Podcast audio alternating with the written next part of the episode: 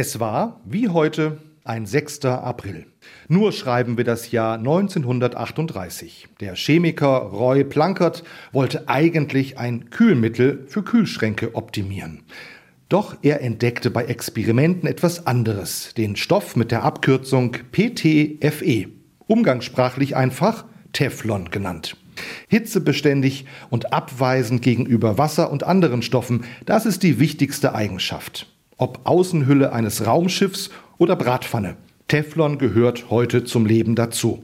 Mit dem Teflon kam auch eine Reihe von Sprichworten in die Welt, wie etwa das prallt bei ihm ab wie an Teflon. Ein Spruch, der mich ärgert. Nein, ich finde, Menschen sollten sich von Teflonpfannen unterscheiden und anders leben.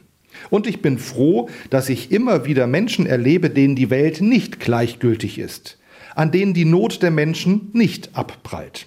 Seit dem Kriegsbeginn in der Ukraine sind zum Beispiel in unserer Kirchengemeinde Mitglieder des Malteser Hilfsdienstes aktiv. Sie sammeln Hilfsgüter. In der Kirche St. Josef am Kasseler Rotenberg stapeln sich die Bananenkisten Meter hoch.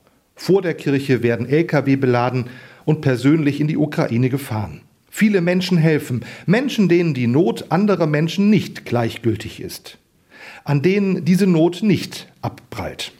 Menschen mit Gefühl und Herz und bildlich gesprochen keinem Teflon am Körper. Wie gut, dass es empathische Menschen gibt. Durch ihre Hilfsaktion bleibt etwas anderes haften. Etwa der tief empfundene Dank, der von der polnisch-ukrainischen Grenze zurück nach Hessen transportiert wird. Die anrührenden Geschichten und Begegnungen, die kleinen Hoffnungszeichen in düsteren Zeiten. Teflon finde ich gut bei Töpfen und Pfannen.